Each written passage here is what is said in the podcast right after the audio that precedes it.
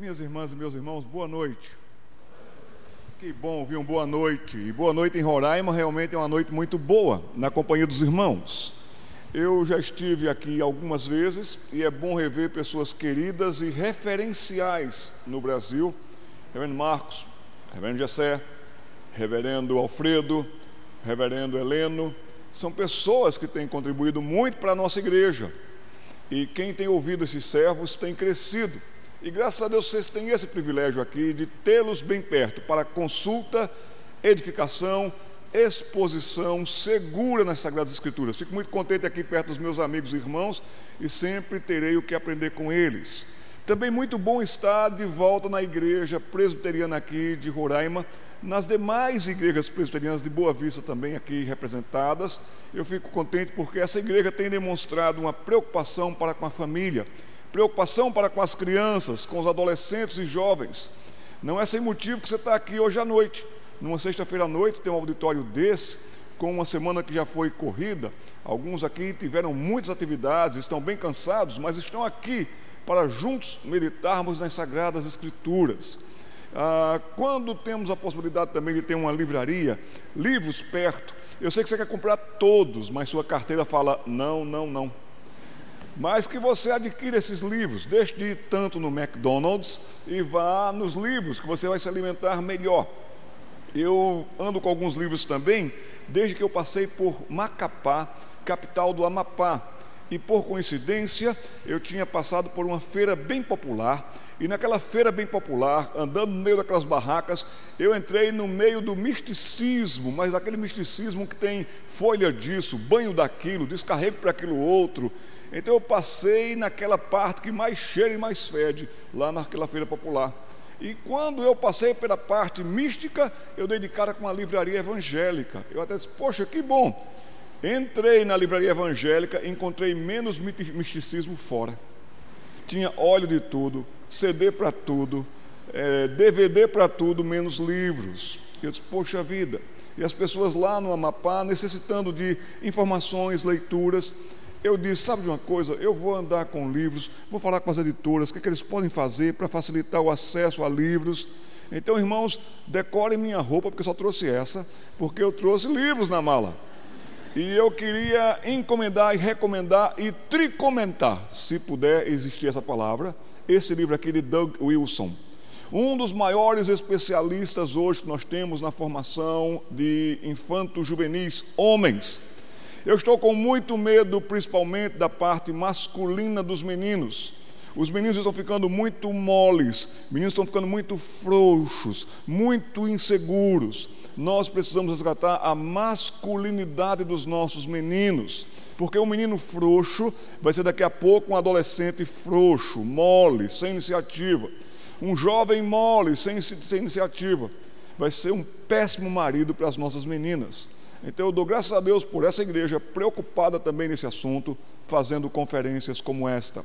Mas este é o melhor livro que eu vi em português sobre a questão da masculinidade dos meninos, porque precisamos investir nelas.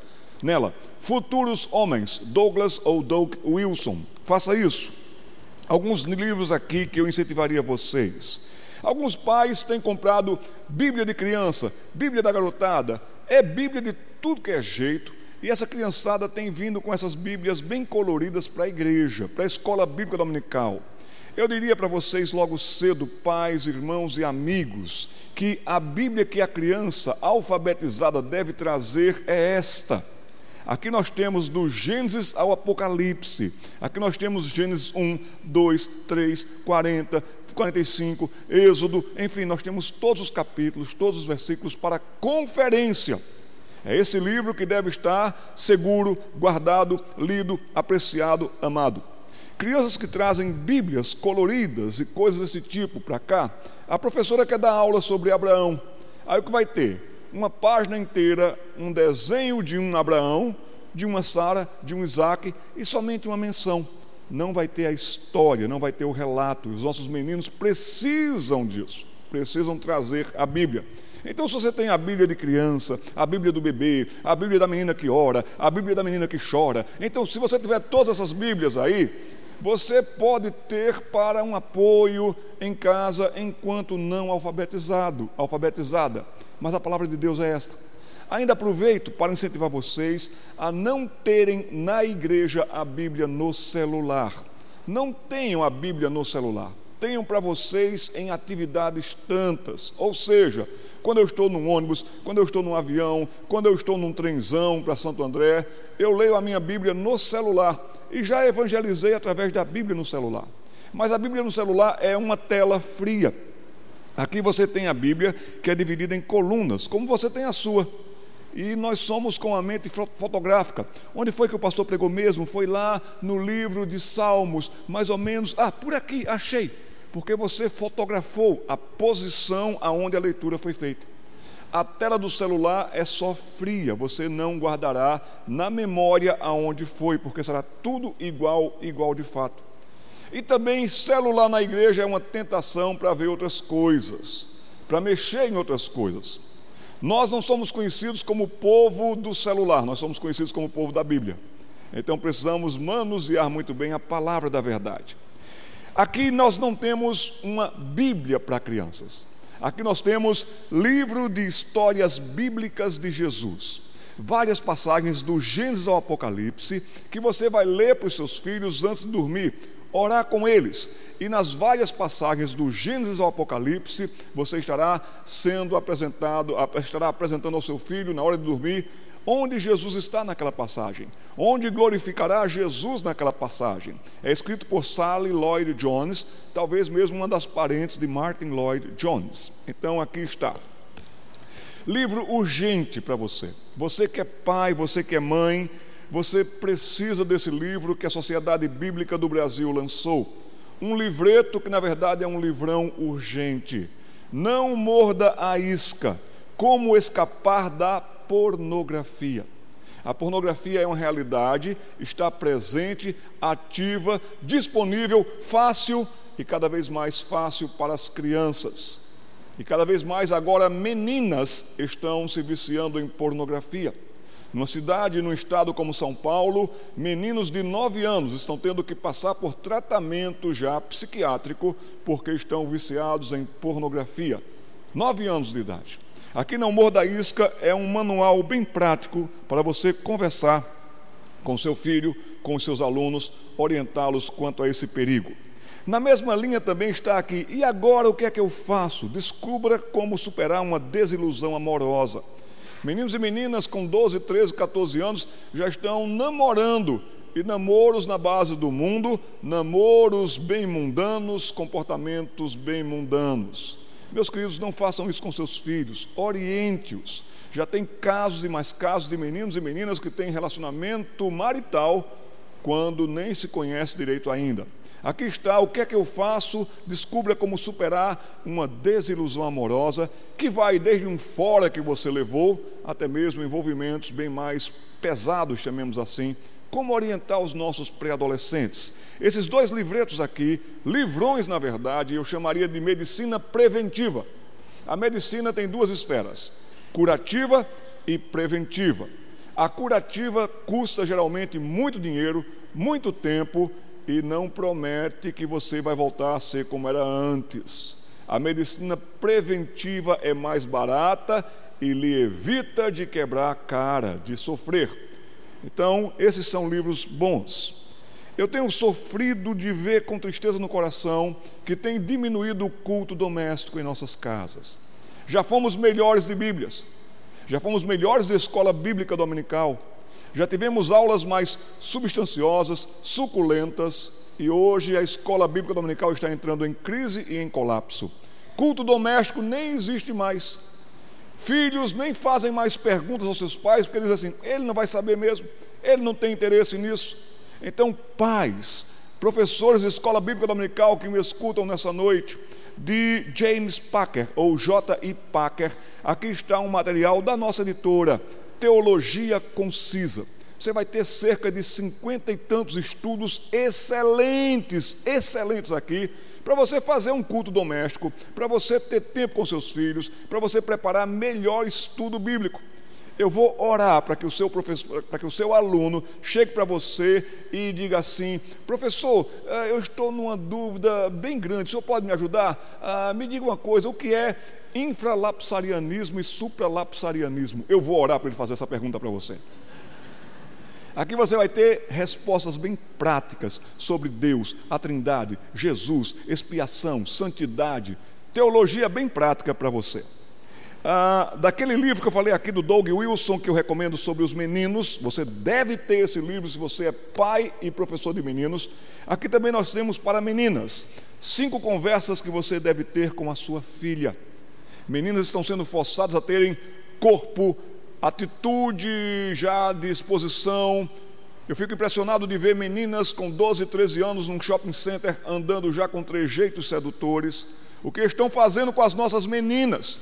estão acabando com a feminilidade das meninas, não existe mais infância para as meninas. As meninas estão se tornando adultas com 9, 10, 11, 12 anos em comportamento e atitudes. Cinco conversas que você precisa ter com a sua filha. Então aqui está esse livro. Você, mulher que quer concorrer com seu marido, quer ganhar do seu marido, ganhar mais dinheiro que o seu marido, esfregar o olerite na cara dele e outras coisas mais. Você que está sonhando em fazer uma plástica, nada contra isso, viu gente? Se estiver precisando. Mas tem gente que agora está gastando todo o dinheiro em botox. Aí bota botox. Aí enche o estômago de detox mas eu quero dizer para você que daqui a pouco nem Durepox. Então, assim sendo, por favor, mentiras em que as mulheres acreditam. Estão acreditando vocês, mulheres, em cada mentira? Vocês precisam se prevenir na mente e no coração. Mentiras que as mulheres acreditam e a verdade que as liberta. Estudos maravilhosos para SAF, encontros de mulheres, mulheres jovens e etc. Último livro. Vocês viram que eu trouxe a mala cheia aqui, tá vendo, gente? Feminilidade radical. Vocês cresceram no feminismo. Vocês cresceram e cada vez mais também essas meninas dessa geração estão sendo bombardeadas com um feminismo de um marxismo cultural até. Perigosíssimo para acabar com as meninas. Aqui tem uma ex-feminista dizendo porque deixou o feminismo e segue a fé. Feminilidade radical, feminina ou fé feminina, melhor dizendo, em um mundo feminista. Mas eu não vim aqui para falar de livros, eu vim aqui para falar desse livro. E é esse livro que nós vamos abrir. E enquanto nós abrirmos esse livro, que Deus nos ajude para que nós possamos ver da letra além, que nós possamos ver a Cristo. Eu posso pedir ajuda aqui de alguém para pegar esses livros? Pastor Marcos, o senhor me ajuda, reverendo? Já que o senhor é um homem de livros e de conhecimento.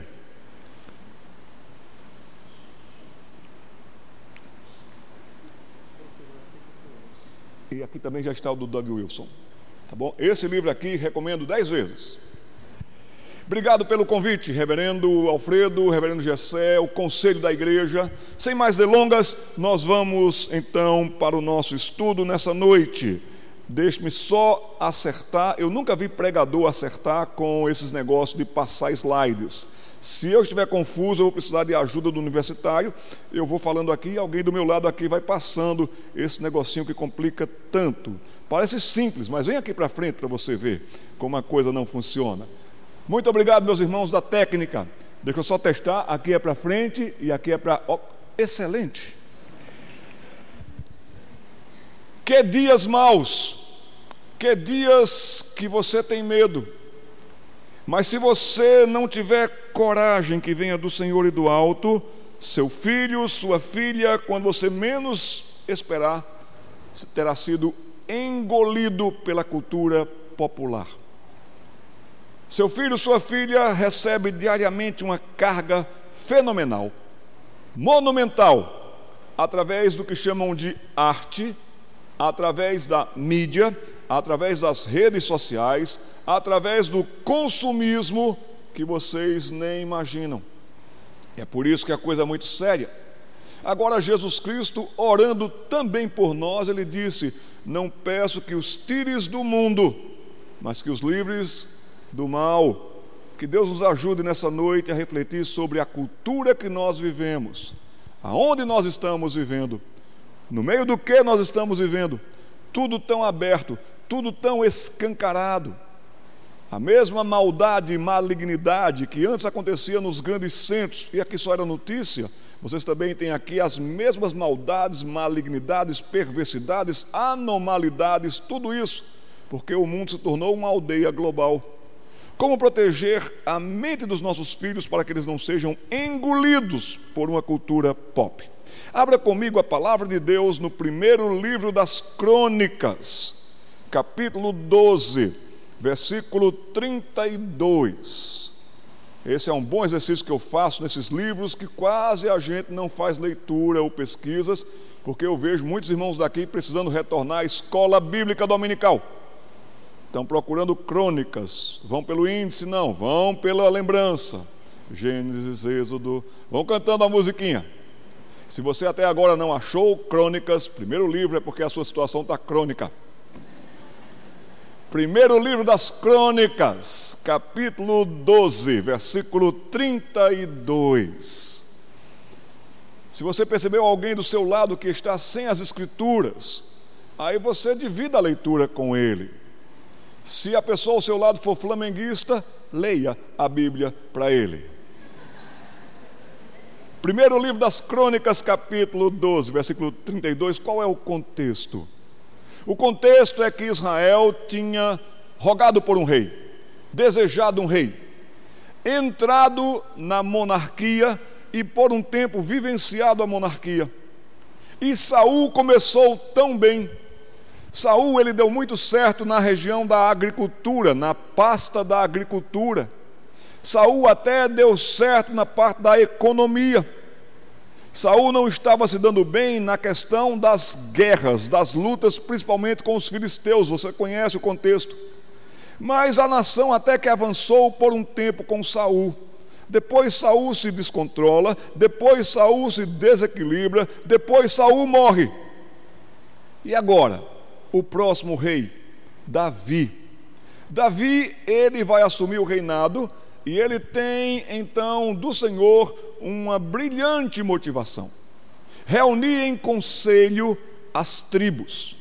Que das tribos de Israel, das doze tribos de Israel, viessem pessoas para tomar conselho, para que Davi pudesse conversar, para que Davi pudesse então ouvir, para que a nação, num momento tão delicado que podia até se, até se desintegrar, se integrasse com dedicação. Você conhece as doze tribos de Israel, mas que você lembra, você lembra de algumas mais famosas, como a tribo de Benjamim, de onde vinha Saul. Paulo era da tribo de Benjamim. Você também lembra com certeza da mais famosa tribo das doze tribos, que é a tribo de. Muito bem, a tribo de Judá, de onde vem Jesus Cristo. Mas tem algumas tribos que você não lembra, e eu não o culpo por isso. Eram tribos menores, eram tribos que você até leu, estudou, mas você não acompanhou essas tribos. E aqui está uma tribo fantástica. A tribo de Issacar. Diz assim o texto no versículo 32. Dos filhos de Issacar, conhecedores da época para saberem o que Israel devia fazer, duzentos chefes e todos os seus irmãos sob suas ordens. Havia uma organização, havia um grupo, havia um estudo, havia uma prontidão, dizer assim: diga as ordens e nós seguiremos. Uma tribo maravilhosa, eu peço que você grife na sua Bíblia isso. Conhecedores da época para saberem o que Israel deveria fazer. E assim, diante da nossa grande realidade e necessidade, eu pergunto: o que andam semeando? O que andam entulhando? Enfim, o que andam querendo botar na cabeça dos seus filhos? Na sua cabeça. Chegamos ao final de mais uma semana. Uma semana de estudos, uma semana de escola para muitos dos seus filhos. Que carga eles receberam em termos de incentivos para aceitarem, tolerarem, até mesmo vivenciarem coisas que a palavra de Deus não permite. Constantemente na mídia, na televisão, por onde eles se virem, eles estão sendo bombardeados a aceitarem e até mesmo a assumirem comportamentos, posturas que se tornem atitudes até de questões que a palavra de Deus diz bem claro, não. Professores com suas filosofias tantas, com suas ideologias para um lado só, tendenciosa, perigosa, usando da matemática, do português, do inglês para passar tanta informação para atingir a mente do seu filho, para que o seu filho pelo menos se acostume. O que é que andam semeando na mente dos seus filhos? O que é que andam entulhando na mente dos seus filhos? Eu peço que vocês tomem nota desse trinômio. Esse trinômio aqui é em latim. Esse vivere et intelligere. Esse trinômio vem da escola neoplatônica de pensamento, que também vale para a gente hoje. Esse tem a ver com o ser, tem a ver com o que eu sou. Esse eu sou único sobre a face da terra. Seu filho é único sobre a face da terra. Seu filho, sua filha tem uma história tão bonita. Mas se o esse, se o ser dele for afetado, atingido, alterado para pior, que tristeza. Vivere. Vivere é realmente viver realmente levantar de manhã, escovar os dentes, tomar café da manhã, ir para a escola, ou ir para o trabalho, ou ter as suas atividades todas normais para a vida, exigentes, exigidas. Até mesmo Roberto Carlos e Erasmo Carlos compuseram uma canção que ele diz assim: É preciso. Pastor Alfredo, é assim que a gente pega crente ouvindo música mundana. Mas eles estavam certos. É preciso saber viver. Tem gente que não está vivendo, tem gente que está existindo, e existindo nas formas mais loucas. Correndo atrás do vento, como dizia já o pregador. E uma das questões de quem corre atrás do vento, além de nunca chegar a lugar nenhum que satisfaça, alguém já disse com muita sabedoria: quem corre atrás do vento entope as veias de vazio. Tem muito menino vazio, tem muita menina vazia.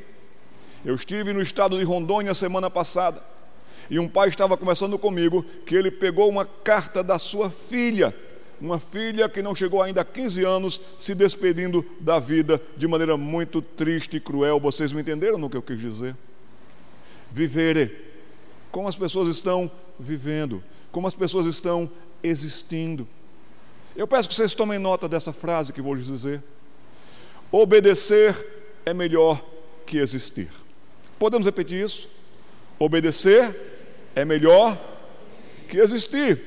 Obedeça a Deus, obedeça aos seus pais, obedeça ao que Deus realmente disse para ser crido, vivido e praticado. Obedeça, mesmo que você viva pouco, mas você fará grande diferença para você e para os circunstantes Obedecer é melhor que existir. Tem muita gente existindo tanto, mas tanto, tanto, e existindo como loucos loucos desde cedo, perturbados desde cedo. Meninos e meninas que não já estão conseguindo dormir desde cedo. Esse vivere et intelligere. Intelligere não é tanto a inteligência, mas é o pensar como as pessoas estão pensando. Eu penso que as pessoas nem pensam mais, engole de goela dentro. Colocam uma proposta, colocam um estilo, colocam um modelo e as pessoas nem pensam naquilo e já vão direto, já se entregam totalmente. E essa geração de meninos e de meninas não sabe pensar, não quer pensar e só tem colocado na cabeça o momento, a vaidade dos seus próprios pensamentos. E assim muitos desses meninos e meninas estão se tornando cada dia mais materialistas, mais consumistas e pessoas já bem confusas. Meninos e meninas, então nós precisamos preservar o esse, o vivere e o intelligere, o ser, o viver e o pensar dos nossos filhos, senão entulharão as suas cabeças e as suas mentes de várias ideias. Três rotas nós temos nessa noite. Três caminhos nós temos nessa noite. Nós temos o caminho da mitologia, nós temos o caminho da filosofia e nós temos o caminho da fé. E ainda que você não entenda tanto de mitologia, e ainda que você não entenda tanto de filosofia, aqueles autores todos, aquelas histórias todas, mas na prática é isso que está acontecendo também em Boa Vista, é isso também que está acontecendo em Roraima, é isso que está acontecendo em todo instante. Desde a escola mais perto da sua casa, até quem sabe a creche que está ali, aonde você deixa o seu filho. Pessoas estão vivendo uma mitologia. Meninos e meninas de hoje se acham como que semideuses, ou quase que titãs poderosos. Mas vocês conhecem a história de Prometeu? Deixe-me contar para vocês a história de Prometeu e o fogo de Zeus, porque tem muita gente que está vivendo o conto de Prometeu, achando que dá para viver com o fogo de Zeus. Ou seja, conta a mitologia grega, e isso é só mitologia, que Prometeu, ele quis criar humanos. E Prometeu então foi num rio, pegou argila e criou homens. E ele ia criando uns bonequinhos de barro. E ele então ia soltando aqueles bonequinhos de barro, para que aqueles bonequinhos de barro eles habitassem no planeta Terra e eles então enchessem o planeta Terra de vida e tudo mais. Só que Prometeu não conseguiu ir muito adiante. Prometeu criou estúpidos. Prometeu criou imbecis. Prometeu criou humanos muito fracos. Até os titãs, quando viram os humanos andando, eles gostavam de esmagá-los. Achavam uma graça porque eles eram tão imbecis. Choviam, eles não sabiam o que fazer. Aí tinha trovão, eles não sabiam para onde correr. Eles não sabiam fazer nada, vezes nada, vezes nada. Zeus era um deus que tirava uns cochilos. Zeus era um Deus que gostava de uma soneca.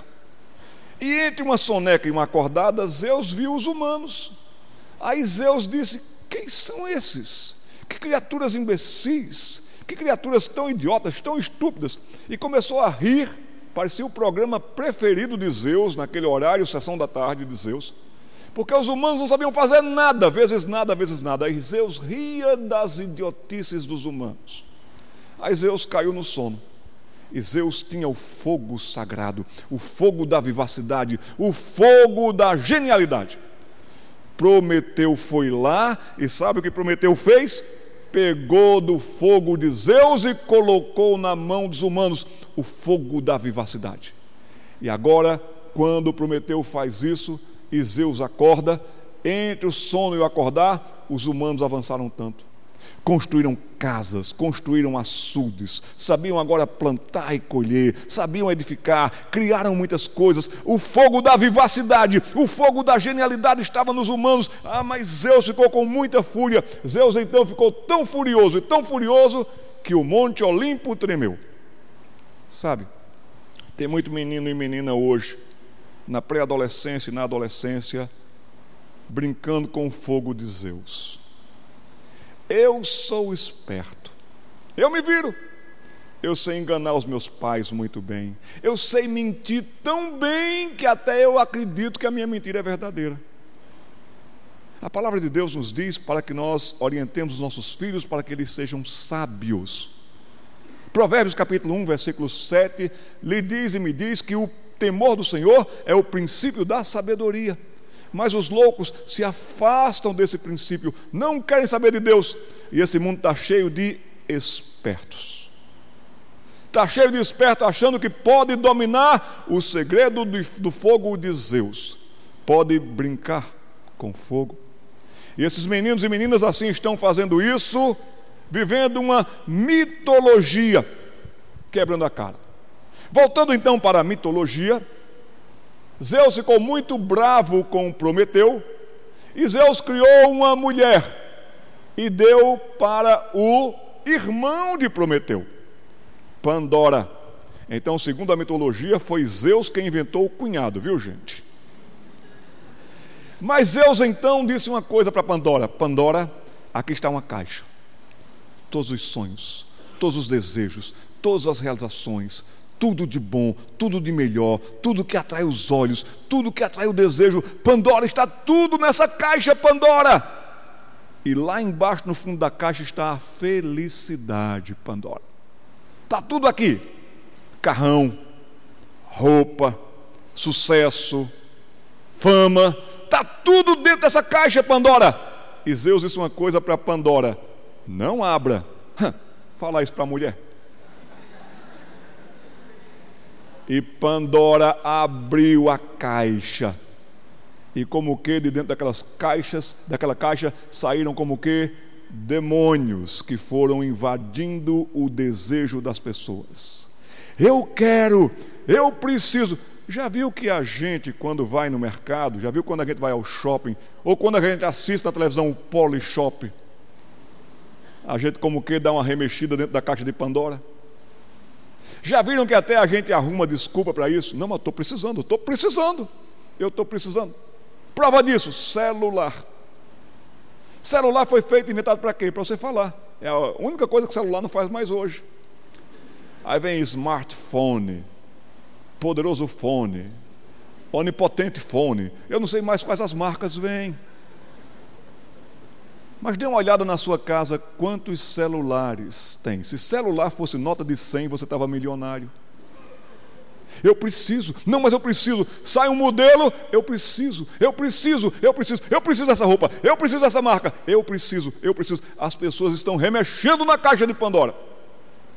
Mas enquanto, por causa da caixa de Pandora, as pessoas estão tentando remexer em tudo isso para ter, para ter, para ter, para ser, as pessoas estão adoecendo. As pessoas estão envelhecendo. As pessoas estão endoidecendo, porque nunca vão achar a felicidade na caixa de Pandora. Mas é ou não é essa geração que está vivendo uma mitologia? Um engano. Meninos e meninas só querem roupa de marca. Meninos e meninas querem ter, ser e acontecer. Eu sou de uma geração, eu pensei que eu nunca iria me pegar falando isso. Eu prometi a mim, quando eu tinha 18 anos, que eu nunca ia falar isso. No meu tempo, no meu tempo, mas agora não tem jeito. Eu sou do tempo do quichute. Quem me acompanha nisso? Oh, coisa boa. Quichute, para quem não sabe, era um tênis. O melhor tênis do mundo. Quichute era maravilhoso. Até as meninas usavam quichute. O que era quichute? Para vocês que são dessa geração, iPad, iPod, aí não pode, tudo isso. Quichute era um tênis que era lona e borracha. E tinha um cadastro que amarrava até quase no joelho. Lembram disso? Que chute dava um chulé. Mas era maravilhoso. E que chute era um tênis inteligente. Passava de ano, e de ano, e de ano. Festa de aniversário você ia de. E para a igreja você ia de. E para a escola você ia de. Se quisesse até tomar banho de quichute, podia, porque ele aguentava. Mas eu tenho um amigo meu que trabalha na Alpargatas. Ainda hoje fazem, fabricam quichute para exportação para a Bolívia. Aí eu vou combinar com você, me diga o dia do aniversário do seu filho, reúna toda a turma do seu filho, da igreja, da escola, na sua casa, diga, filho, eu trouxe um tênis para você maravilhoso. Ninguém tem esse tênis, só você, só você na escola vai ter esse tênis. Ele chama a turma e abra e tire da caixa um quichute e você vai ver que chute você vai levar na canela. Porque meninos e meninas de hoje não querem mais ter para o necessário, querem ter para esbanjar. Mitologia é o que muito filho de crente também está vivendo. Precisamos recuperá-los. Próximo passo aqui, se as pessoas não estão vivendo uma mitologia, as pessoas estão vivendo então uma filosofia. Cazuza foi um cantor que dizia até: ideologia eu quero uma para viver. Mas as filosofias estão vindo. Faça isso. Poxa, pai, meu professor me disse na escola isso. Mas a minha professora também disse isso e isso. E assim vêm as filosofias, assim vêm as ideologias. E um filósofo que muito influencia a mentalidade dos nossos filhos de 7, 8, 9, 10, 11 anos de, de idade que pareça, por incrível que pareça, seus meninos e meninas nunca ouviram falar de Schopenhauer. Talvez se você também nunca ouviu falar dele, não é marca de cerveja, viu gente? Schopenhauer foi um filósofo chamado de o pai do pessimismo, ou seja, o pai do descontentamento. O pai do pessimismo. Quer ver como você é fã de Schopenhauer e não sabia? Aqui está Schopenhauer. Uma pessoa pessimista, do tipo assim: Querido, vamos dar uma volta no parque, o dia está tão bonito. Não, mulher, deu na meteorologia que vai nevar aqui em Boa Vista. Que pessimismo. Querida, vamos tomar um sorvete? Não, não estou com vontade, estou com raiva da sua mãe. O que, que, que tem minha mãe com sorvete? As pessoas estão ficando tão azedas, as pessoas estão ficando tão amargas, as pessoas estão ficando tão secas, desde a infância. Mas Schopenhauer, ele é o pai do pessimismo. Quer uma prova de que você é discípulo, discípulo de Schopenhauer? Quando você abre a porta do seu guarda-roupa. Mas só tem isso para vestir. Só isso. Só isso.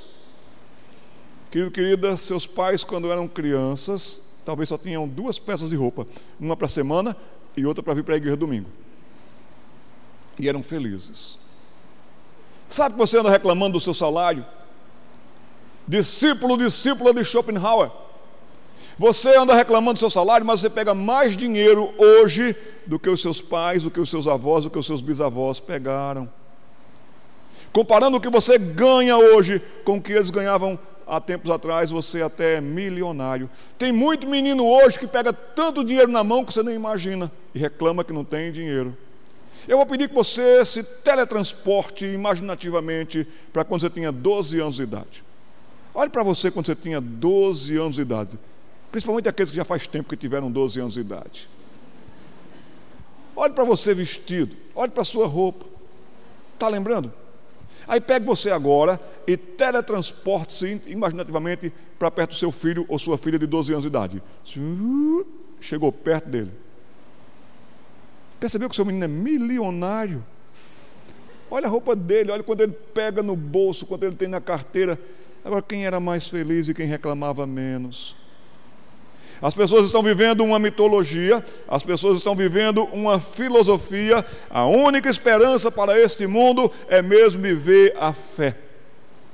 E Paulo dizia: três coisas importantes para o esse, o vivere e o inteligere. Três coisas para você ser, para você pensar, para você viver: é a fé, é a esperança e o amor. Mas essas três questões estão sumindo até mesmo de dentro das nossas igrejas. As pessoas não querem vir mais à igreja, seus filhos não querem vir mais à igreja, seus filhos não querem vir mais à escola bíblica dominical. Vocês estão permitindo isso, vocês vão perder os seus filhos.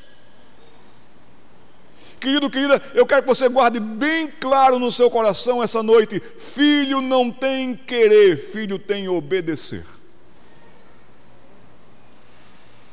Partir do momento em que você permitiu que seu filho quisesse, que seu filho mandasse, uma das coisas influenciado pela onda das mitologias que poluem Boa Vista. Uma das forças que impregna a mente desses meninos e meninas de hoje, da filosofia do pessimismo, é: não quero a igreja, não gosto da igreja, não quero nada com Deus. Está vindo a geração de materialistas, mirins, que daqui a pouco serão ateus infantos juvenis já na prática. É o grupo que mais tem se afastado da igreja, infantos juvenis, 11, 12, 13, 14 anos. Antes o receio era quando entrava na faculdade, hoje é já quando está entrando no ensino fundamental 2. Meninos que mandam em casa, vocês têm perdido a autoridade sobre seus filhos. Aí, sem o culto doméstico, sem a oração, sem uma boa escola bíblica dominical. Aí você vem com desculpas, porque você é bom de desculpas. Sabe o que é, pastor? Não, pastor, sabe o que é que eu estou faltando realmente na escola dominical, pastor?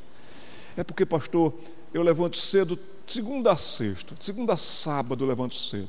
Levanta às 5 da manhã, às 6 da manhã, eu tenho que fazer isso, eu tenho que preparar aquilo outro. Aí o domingo é o único dia que eu tenho para dormir, pastor. Mas quem diz que domingo é dia de dormir? É sim, é dia do descanso. É dia do Senhor. No dia do Senhor, você faz uma avaliação de como foi a sua semana, e aí você descansa da semana que você teve e fez, se alegrando no grande Deus que você tem. Dia do Senhor. Às vezes assim, é o único dia que eu tenho para dormir, pastor. Você fica em casa. Eu quero dizer para vocês que estão adeptos dessa, desse movimento, que é um movimento que tem enfraquecido as nossas igrejas que você se prepare, porque você está correndo o risco de no domingo ter que se levantar mais cedo ainda, às três da manhã, para ir buscar seu menino ou a sua menina na delegacia de polícia. Filho não tem querer, filho tem obedecer, filho tem que aprender sobre a fé, sobre a esperança e sobre o amor. Mas uma grande notícia, uma linda notícia para você, não despreze essa notícia. A maior parte das conversões, sim, a maior parte das conversões se dá na infância. A maior parte das consagrações se dá entre a pré-adolescência e a adolescência. Já para a juventude, já para a idade adulta, vai ficando bem mais difícil. Não perca isto, por favor. Quando a palavra de Deus nos diz em Provérbios 22, versículo 6, ensina a criança no caminho que deva andar. A palavra criança que está ali é a palavra naar, N-A-A-R, Naar. É criança de peito, como eu vi uma criancinha de peito que está aqui perto da gente. Meu ouvinte mais novo, está anotando tudo ali. Eu lhes digo, meu querido, minha querida, é desde cedo a fé, a esperança e o amor. Eu vou pedir que alguém de entre vocês leia para a gente em claro, alto e bom som, Provérbios capítulo 23, versículo 7, de entre os irmãos. Pastor, são nove horas e dez minutos. Nós temos até que horas hoje à noite? Não diga isso para pregador, que pregador vai longe. Eu estou aqui desejando ir até as quatro da manhã. Pergunto para os irmãos se nós podemos daqui a pouco fazer uma pequena pausa para dar uma descansada ah, nas costas de cinco minutinhos e retomamos, tá bom? Então vamos trabalhar mais dez minutos e podemos fazer uma pausa, pastor Gessé. Pode ser assim? e aí a gente retoma, mas vou pedir que você só saia se for necessário, tá certo? Para a gente mais dar uma esticadinha aqui. Deu tempo de alguém achar Provérbios 22, Provérbios versículo 23, versículo 7. Quem vai ler para a gente, por favor? Fique de pé e leia em claro, alto e bom som. Obrigado, querida.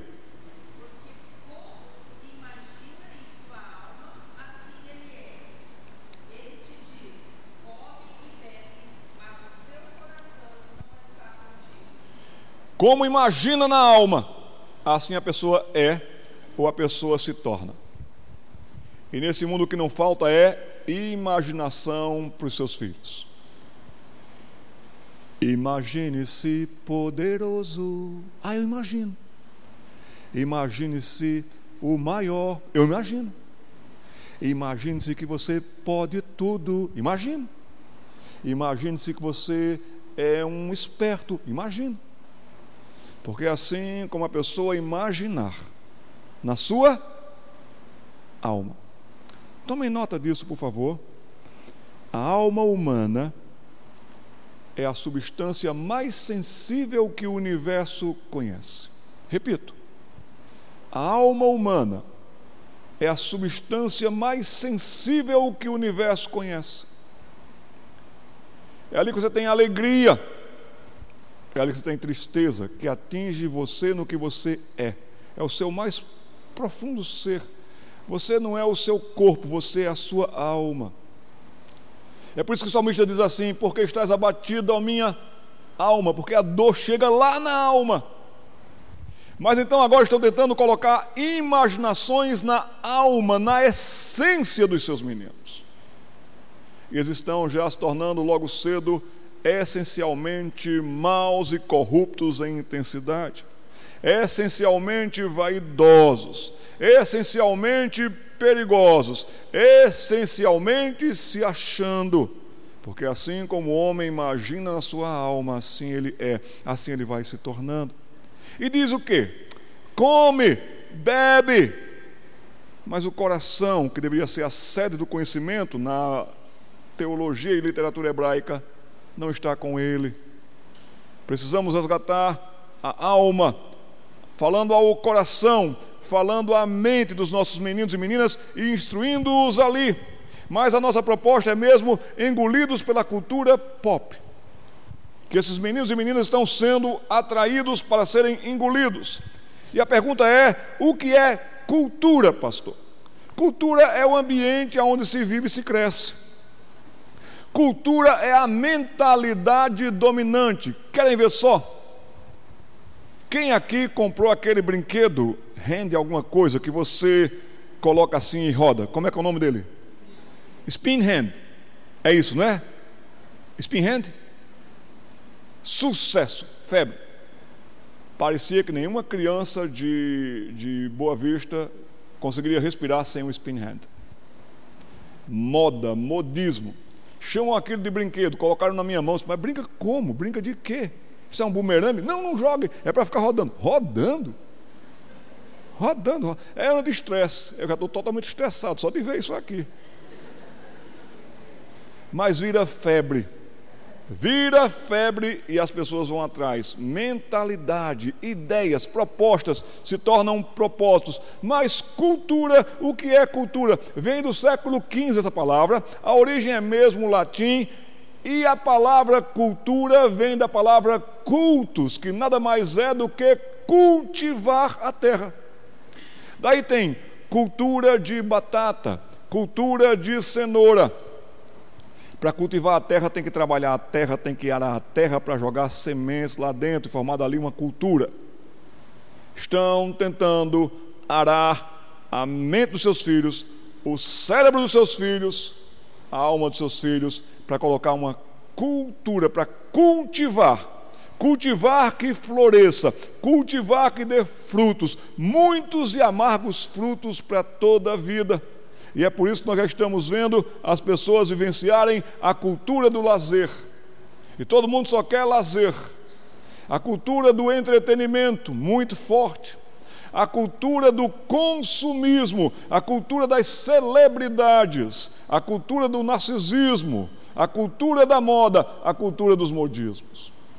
Tudo isso sendo jogado para dentro do cérebro dos seus filhos, para dentro da mente dos seus filhos, para que eles criem essa mentalidade: eu tenho que me divertir a todo custo, eu tenho que me entreter a todo custo. Ah, não quero mais ir para aquela igreja, aquela igreja está muito chata, eu quero alguma coisa que tenha entretenimento. Estão fazendo até mesmo das nossas igrejas, muitas vezes, picadeiro. Palhaços estão pregando. As pessoas querem a cultura da celebridade. Narcisismo, eu me amo, eu não sei viver sem mim. E ainda existe o que dizer mais da cultura da comédia, da cultura da cibernética, da cultura do cinema, do show, dos espetáculos, da própria cultura gospel. E aí tudo isso vem em demasia tentando dominar os nossos filhos. E eles vão logo ficando saturados disso, correndo atrás de qualquer outra coisa que mexa e traga adrenalina. E aí Cazuza dizia: ideologia, eu quero uma para viver. É isso que está acontecendo com seus filhos. Eclesiastes, ele dizia muito bem lá em 3,15, o pregador. Vamos ler todos? O que é, já foi. E o que há de ser, também já foi. E Deus pede conta do que passou. Podem vir com as ideias e torná-los deuses e deusas, semideuses e semideusas podem vir com as filosofias que vierem. Todas elas já foram ideias que no começo subiram e caíram e afundaram. Foram lá, trocaram de roupa e voltaram. Foram lá, trocaram de roupa e voltaram. Tudo isso que aí passa e que atinge a mente dos nossos filhos já foi um dia. O que vai vir de novidade já foi um dia. Mas sabe, Precisamos falar para os nossos filhos que Deus vai pedir conta de como nós temos vivido a nossa existência. Deixe-me dar uma pausa depois desse próximo slide. Aqui está um rapaz, um jovem médico, uma mente brilhante. Eu não sei quantos de vocês já ouviram falar de Laurindo Rabelo. Eu sou fã Laurindo Rabelo. Laurindo Rabelo, ele está ali no tempo de um pouquinho mais adiante do que Machado de Assis, Olavo Bilac, aquele pessoal todo da literatura brasileira que você estudou para fazer provas e vestibulares. Mas o que me impressiona em Laurindo Rabelo é a capacidade que ele tinha de jogar com as palavras. Ele pegava uma palavra e ele dizia assim: isso, isso, em cima disso, daquilo, daquilo outro. Ele ia fazendo assim um jogo de palavras impressionante. Eu me tornei fã de Laurindo Rabelo. Mas quem era Laurindo Rabelo? Um bom vivan. Era assim que chamavam os espertos da vida. Era assim que chamavam os que aproveitavam a vida. Na verdade, no seu tempo chamavam-no de boêmio. Ele muito cedo descobriu a bebida, ele muito cedo descobriu a farra, ele muito cedo descobriu a lapa boêmia carioca. E ele ia para lá tocar violão, cantar, beber, namorar as mulheres, sair com as mulheres.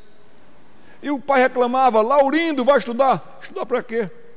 Ele saía muitas vezes da Lapa, ia para o colégio e tirava a melhor nota. Tem gente que é assim. Aí Laurindo Rabelo foi querer ter uma profissão e já estavam fazendo concursos para medicina. Difíceis, difíceis. Ele foi lá sem estudar nada praticamente, só com que ele ouvia dos professores darem aula. Laurindo Rabelo passou em medicina. Fez medicina na base da lapa. Fez medicina na base da bebida, na base das noitadas.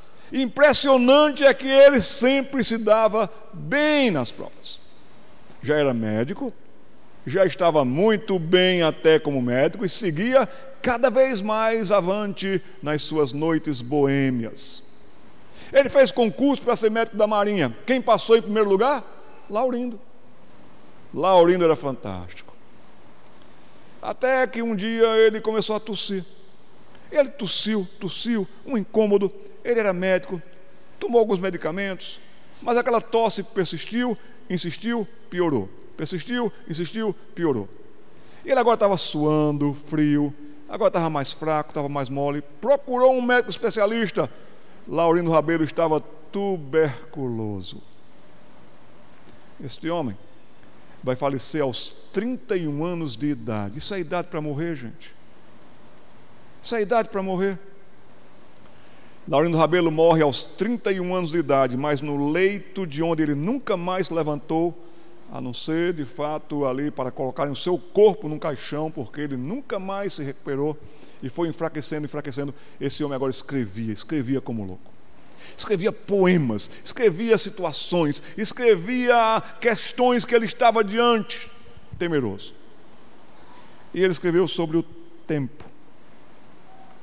Impressionante o que Laurindo Rabelo escreveu sobre o tempo. Deus pede a escrita conta do meu tempo. É forçoso do tempo já dar conta. Mas como dar sem tempo tanta conta, eu que gastei sem conta tanto tempo? Para ter minha conta feita a tempo, dado-me foi bom tempo e não fiz conta. Não quis, sobrando tempo, fazer conta, quero hoje fazer conta e falta tempo. Ó vós que tendes tempo sem ter conta, não gasteis esse tempo em passatempo, Cuidai enquanto é tempo em fazer conta, mas ó, se os que contam com o seu tempo fizessem desse tempo alguma conta, não choravam como eu o não ter tempo. Que poesia, que realidade, que dor. Meu querido, minha querida, nós vamos voltar para o segundo tempo. O tempo é tão rápido passa tão rápido. Aprenda com Adriano. Eu não sei quem é Adriano. Só sei que ele morreu cedo. Morreu muito jovem, no auge da vida. E Adriano, quando estava para morrer, pediu também para colocar uma palavra ou umas frases na sua lápide. Eis a lápide de Adriano. Fiz tudo para não ir.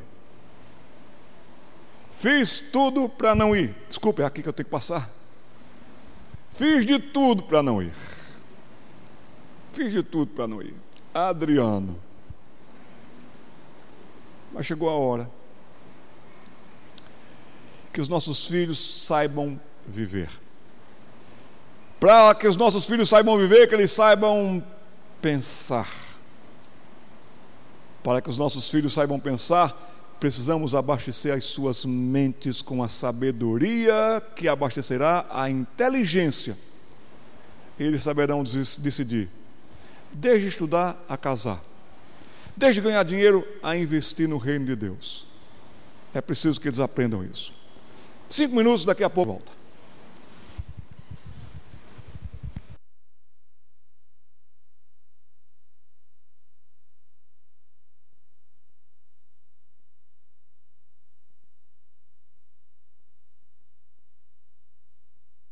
Pastor Gessé, ele fez uma mudança de planos que eu apoio. Ele disse assim: Nós temos um lanche. Ô, oh, meus irmãos, não dá para concorrer entre o cérebro e o estômago agora. Então, nós vamos ter um lanche, depois a gente retorna, tá bom? Façamos isso.